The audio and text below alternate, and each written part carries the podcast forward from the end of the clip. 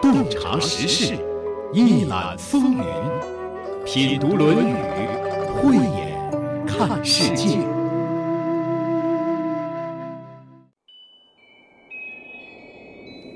孤竹，这是一个很好听的名字。孤独的孤，竹子的竹，它不是一个人的名字，它是一个国家的名字，一个非常古老的国家，一个。已经不存在的国家。曾经，它是三千六百年前商朝的一个方国，相当于诸侯国，就在今天的京津唐一带。他出过两位数千年来一直为后人称颂的人物，一个叫伯夷，一个叫叔齐。伯夷叔齐的故事，你听说过吗？伯是代表老大的意思，叔是代表老三的意思，也就是说，伯夷和叔齐是家里的老大和老三，只是他们不是一般家庭的孩子，他们是孤竹国国君家里的孩子，他们是有着继承君位的机会的，只是他们谁也没有继承君位。要是他们中的哪一位继位了，就没有下面的可歌可泣的故事了。下面的故事到底是怎样的呢？慢慢听我往下讲吧。这里是山东经济广播品读《论语》，我是溪水。子曰：“伯夷、叔齐不念旧恶，愿是用兮。”今天之所以讲他们的故事，是因为这句话引出的。要了解这句话的意思，就得先知道这两个人的故事。既然他们是国君的儿子，那么他们怎么都没有继承君位呢？其中一个不还是老大来着吗？按照当时礼的规定，继承君位的应该是老大。可是，他们的父亲孤竹君认为小儿子更适合做国君，去世前留下了遗言，让舒淇继位。那舒淇知道了是什么反应呢？他的反应可不是喜出望外啊，而是觉得不合适。我是三兄弟当中最小的一个，怎么着也轮不着我呀。坚决要把位子让给老大伯夷，那伯夷又是什么反应呢？他会不会非常严肃认真地推脱一番，就恭敬不如从命了呢？没有，他坚决不干，跑了，离开孤竹国了。伯夷这一跑，按说舒淇就可以心安理得地做国君了吧？你看，国我也让了，人家不干。跑了，这下名正言顺了，于理于情我都做到了。可惜这是我一厢情愿的想法，可能也是你的想法。舒淇不这么想，他是怎么想的呢？他想啊，我如果当了国君，于兄弟不义，与礼制不合，他觉得还是不名正言顺。结果怎么着呢？他也跑了，没办法。君位只好由孤竹君的二儿子继承了。这是伯夷叔齐的第一个故事，还有第二个、第三个。说到这里，你可能有很多疑问，也有很多看法，也未必赞同他们的做法。这个呢，过一会儿我们再讨论。下面说他们的第二个故事，他们跑到哪里去了呢？他们去了东夷，就是中原地区东边的部落，因为当时商纣王非常的残暴无道，他们就去那里隐居起来了。在那里生活的时候，听说西伯昌就是周文王治理的国家非常好，社会和谐，国泰民安，对老人还特别好，就决定去那里生活。结果他们如意了吗？没有，希望。又落空了。当他们好不容易到了那里，就听说西伯昌已经死了。西伯昌的儿子周武王正用车拉着父亲的牌位讨伐商纣。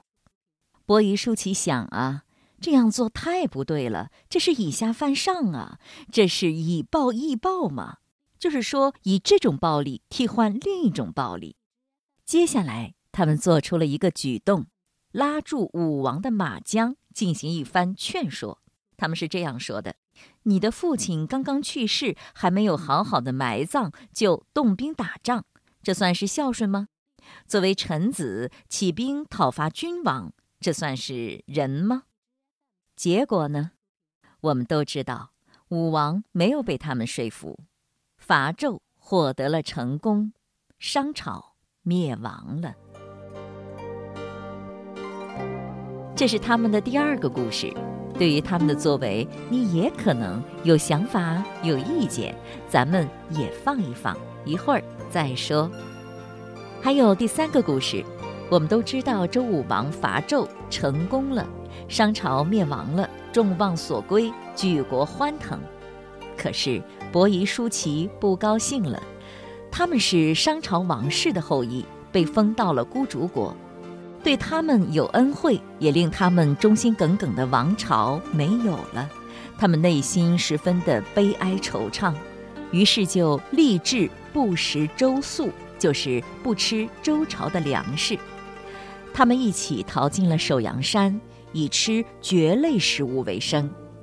有一天，他们碰上了一个人，这个人听说了他们的事儿，就对他们说：“现在天下都是大周的了，一山一水，一草一木都是大周的，你们吃的这草也是大周的呀。”可能对于有些人来说，这几句话能让他们幡然醒悟。干脆下山为新的王朝、为新的社会做贡献得了。可是，这对于伯夷叔齐来说，成了压垮骆驼的最后一根稻草。从此，他们不再吃任何东西，最终饿死在了首阳山。我知道大家对他们的做法一定有着自己的不同意见。我觉得这些意见我都知道。所以还是暂且放一放吧。我估计啊，咱们想的都差不多。下面我们来看看古人对他们这些所作所为是怎么评论的。有这么一段评价：“能以国让，人孰大焉？”伯夷、叔齐这两个人把国家都让出去了，还有比这更大的仁德吗？单从这一点来看，确实非常了不起。你想想，当一个国家的一把手，这是多高的地位啊！这是多大的富贵呀！当个小组长、小班长的，还能乐得屁颠屁颠的呢。在春秋时期，哪个国家不是为了争权夺利，弄得你死我活的呀？可是这两个人就那么轻松的甩甩手不要了，实在是太稀有难得了。你看人家，这就叫水平。由此可见。他们在富贵呀、权力这些方面没有一点贪心，我觉得能做到这一点太难了。要是你能不要吗？一般人可真做不到。单从这个角度看，他们非常了不起，确实就像孔子所说的“古之贤人也”。在史书当中谈到这段历史的时候，常常只说伯夷一个人。《史记》的七十列传当中，排第一位的就是《伯夷列传》。孟子也曾经多次称颂过伯夷，但是孟子也看到了他们的不足之处。他说：“伯夷爱，狭隘的爱，就是气量不足，只求洁身自好，心量还不够大。”朋友们，在我看来。我们对待人的态度容易这个样：欣赏某个人吧，就会觉得他一好百好，愿意亲近；讨厌某个人吧，就全盘否定，离得越远越好。用大学里的一句话说，就是“好而知其恶，恶而知其美者，天下鲜矣”。意思就是说，喜欢他还知道他不足的地方。讨厌他，还知道他好的地方，这样的人天下太少了。其实，一个人不会一无是处，也不会十全十美。如果有胸怀、有理性、有智慧，就能够从纷繁复杂的表象当中看到本质，接纳他人的短处，肯定别人的长处，乃至向人家学习。伯夷、叔齐的境界没有达到顶尖，但是他们的那种坚持与操守是一般人可望而不可及的，值得尊敬。在今天我们要学习的这句话中，孔子就表扬了伯夷、叔齐的一个优点。子曰：“伯夷、叔齐不念旧恶，愿事用兮。”伯夷、叔齐有这么一个特点，就是不念旧恶，不记仇。不管过去发生过什么不愉快的事儿，别人怎么样对不起他，过去就过去了，从来不放在心上。也正因为如此，心里的怨恨就很少。还有一个解法，就是因为他们不记仇，别人自然能够感应得到，所以对他们怨恨不满的人也就很少了。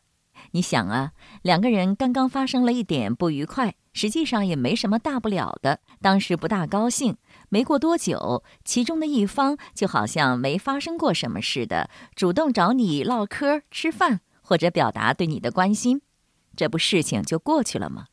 或者是，即使别人做的不好，自己也能体谅，知道别人就这么个特点，或者水平不高，或者脾气不好，再或者。见识有限，就不用和他一般见识了。对，不和他一般见识，怎么才能做到不和他一般见识呢？那得自己真得水平比较高才成。像伯夷、叔齐那样，人家是古之贤人也，当然不会和一般人一般见识了，所以心里就没有什么怨恨。反过来想。如果你的内心总是充满了仇怨，觉得那个人不好，这个人对不起自己，自己呢总是很委屈、很恼火、很生气，那是什么原因呢？那就是水平不够呗，和他人一般见识了，不就是和他人水平一般高了吗？你看，一般小孩子做错了事，大人是不大会生气的。家里的小狗、小猫犯了错误，人也不会总是耿耿于怀的，总不会恨着小猫小狗一辈子吧？哼，把这个盘子给我打碎了，把我的沙发抓坏了，我一想起来就生气，心里这个疙瘩算是解不开了，想起来就难受。一般都不会这样，因为你的水平高嘛。能看清楚这些小家伙智力不够，能力有限，能理解，能包容。可是对待朋友、家人、同事呢，可能就做不到了。做不到的原因就是，嗯，水平一般高。想想这个，就知道提高自己了，还是自己不行罢了。仇恨别人，惩罚自己，何苦来哉？不过，伯夷叔齐也有放不下的，那就是被大周朝取代的大商王朝。在这件事上，他们没能超越，乃至以死抗争。在他们生命的最后一刻，留下了一首《采薇歌》：“登彼西山兮，采其薇矣；以报亦报兮，不知其非矣。”神农于下，呼焉莫兮，我是安归矣。于桀祖兮，命之衰矣。登彼西山兮，采其薇兮；以报以报兮，不知其非矣。黄农于下，呼焉莫兮。我将安室归矣，欲借祖兮，命之衰兮；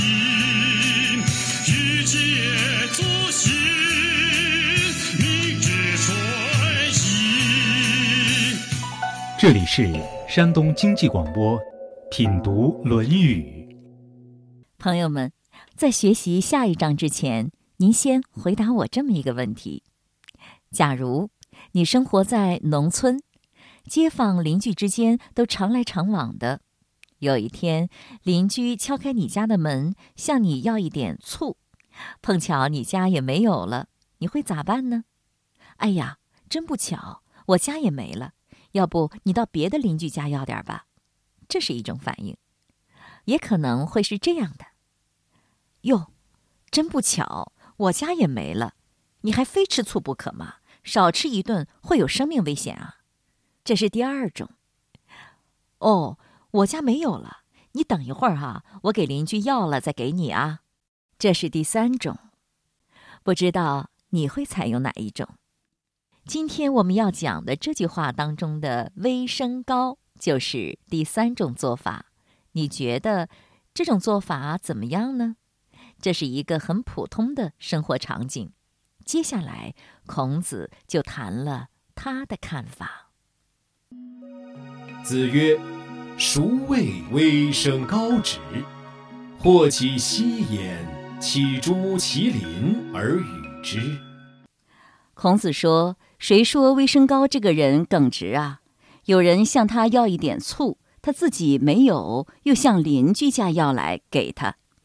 你看，微生高很热情啊，自己家没有，还热情的帮邻居向别人家去要。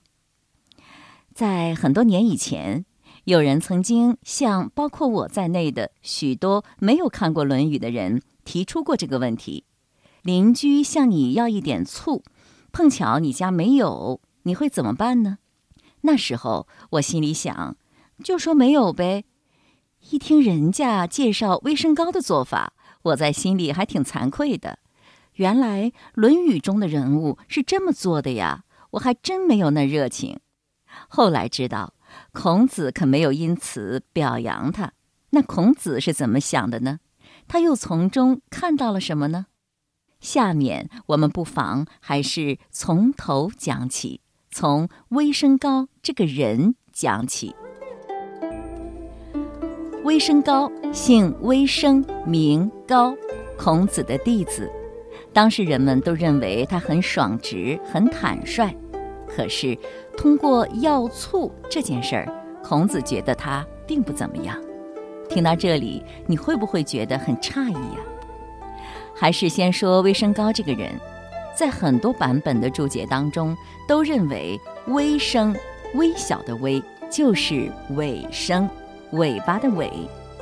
在《战国策》《庄子》《汉书》《古今人表》里面都有尾生高的记载，他还真是挺有名气的，因为他办过一件让他名声大噪的事情。事情是这样的。大概是谈恋爱吧，他跟一个女子在桥下约会，结果女子未至，大雨水至，女子没有来，下大雨了，大水来了，结果呢，高守其信，抱桥柱不去，溺死。魏生高为了守信，抱着桥柱子不离开，结果被淹死了。这世上还真是无奇不有啊，什么人都有。时人以为信既如是，直亦可知。当时的人认为他既然守信若此，也必定是个正直的人。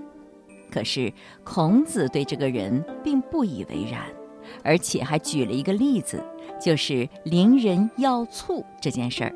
反正如果是我，我是不会再向邻居要了再给他的。因为我和邻居又不熟，住在单元楼里，这点事儿可不至于去敲人家的门。不过当时微生可不住在单元楼里呀，那是春秋时期，邻里之间还是有来有往，非常熟悉亲密的，要点醋也就不算什么了。可是就这么大点事儿，自己没有也就罢了，至于你再向邻居要来给他吗？让他自己去要不行吗？要是真这么个活法，还真是挺累的。你说微生高是怎么想的呀？他是不是为了博个好名呢？还是觉得一个好人就应该这样做呢？孔子怎么看啊？孰谓微生高直？谁说微生高这个人耿直啊？那心里都是弯弯绕的，一句话就把他给否了。你说孔子眼睛毒吧？见微知著。你别说，这和他办的那件事儿，就是和女子在桥下约会那件事儿，还真是异曲同工。也不知道是迂腐呢，还是虚伪呢？说说我的经历吧。有一次和一位朋友去参加一个饭局，参加的人呢都是一些喜欢学习传统文化的朋友。席间不断的有人给你夹菜，往你盘子里弄这弄那，关键是自始至终都这样，你知道吗？从开始吃到吃完，一直有人张罗着给你夹菜，夹菜的可不是服务员啊，就是席间的客人。我的天，给你弄的也未必是你爱吃的，人家总是给你夹，你也总不能干坐着不给人家回一下吧？一开始我还想不回了，人家也就不给你加了吧。可是不行，人家真是没完没了，我就坐不住了，只好回一下，再回一下。有人不仅给近处的加，还给远处的人加。人家不好意思，只好站起来回敬。天啊，一桌子人都在那儿忙着加来加去的，一顿饭就在这么加来加去中度过了。这难道就是礼数吗？一开始表示表示就行了，自始至终这个样，就好像人家都不能自理似的。席间整个气氛也有些压抑，一方面是大家不熟。再一个，大概是都怕说错了，不合什么标准吧，就虚与委蛇。那顿饭吃的可真是累。宴罢之后，朋友撂下了两个字：虚伪。怪不得很多人对儒家的思想没有什么好印象。《论语》本来是挺好的，《中庸》也是挺好的，可是学来学去，传来传去，就变形走样了。所以，要学习传统文化，还是要看看原点，听听直接出于圣人之口的那些言语，这样少了中间环节，也就少了许多偏差，省得误入歧途。当然，一开始学习的不到位也是可以理解的，假以时日，经过不断的反思调整，就一定会越来越好。就像学写字那样，开始总是拘泥的，一笔一画的。慢慢的就熟练了，舒展了，自由了。好东西学到手，一定是生动活泼的。如果不仅没有得到解放，反倒拘泥呆板起来，就一定是有偏差了。再回到这句话上来，孔子认为微生高这个人不直，他心思弯曲，想太多了。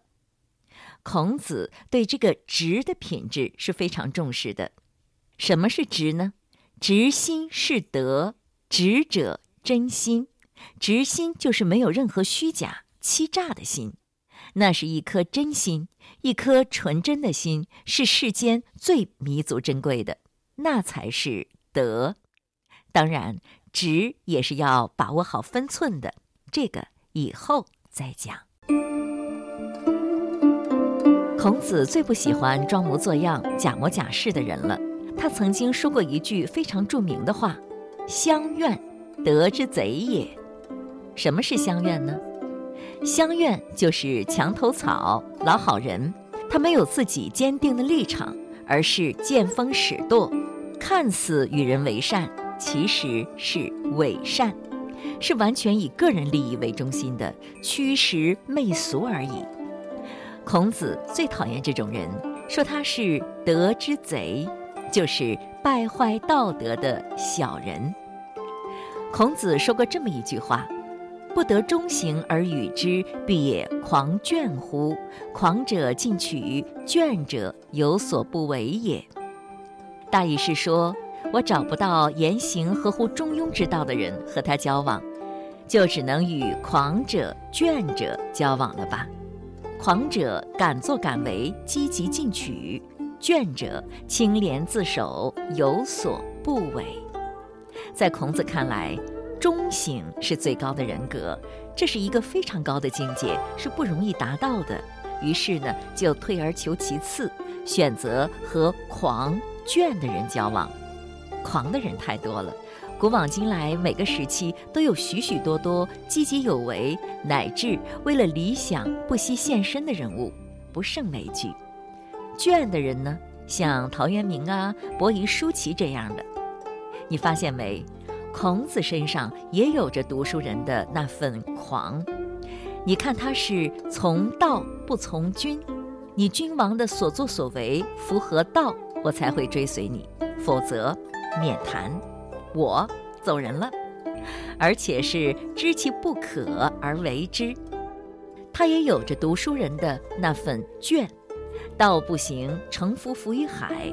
如果我的大道行不通，那我就乘着筏子漂流到海上去吧，隐居起来。他最不待见的人是乡愿，乡愿很有蒙蔽性，仿佛忠信廉洁一样，让许多人觉得还挺受用的。而狂倦的人呢，却容易受到误解，因为他特立独行、卓尔不群、为众瞩目，就容易被攻击。所以在看人这个问题上，孔子是非常谨慎，也非常智慧的。《论语》当中有这么一段：子贡问。乡人皆好之，何如？一乡的人都说他好，这个人怎么样呢？子曰：“未可也。”那不一定就是好人。子贡再问：“乡人皆恶之，何如？”大家都讨厌他，这个人怎么样呢？孔子说：“未可也。”这个人也就未必是坏人。孔子的原则是：重恶之，必察焉；重好之，必察焉。大家都说这个人好，也要仔细观察再下结论；大家都说他不好，也要认真观察再下结论。因为都说好的可能是相怨，都说不好的可能是狂倦，所以事情往往都不像我们表面看到的那个样。我觉得吧。在我们这个社会，乡愿的土壤和市场还是非常大的。比如说，林黛玉已经不被喜欢，薛宝钗才是成功的范例。很多畅销书依然在循循善诱地教导人们如何能够相愿，而对这一切真正能够明察的并不多。或许，有的时候人们也需要通权达变。但不管时事如何变化，人情如何冷暖，每个人都应该有一个主心骨，有一双明亮眼。而获得的方式之一，便是打开《论语》这本书，或者听听我们的品读《论语》节目吧。最后引用清代王夷山《围炉夜话》中的一段话，结束今天的节目：孔子何以勿相怨？只为他似忠四廉，无非假面孔。孔子何以弃鄙夫？只因他患得患失，尽是俗人心肠。今天的节目就是这样了。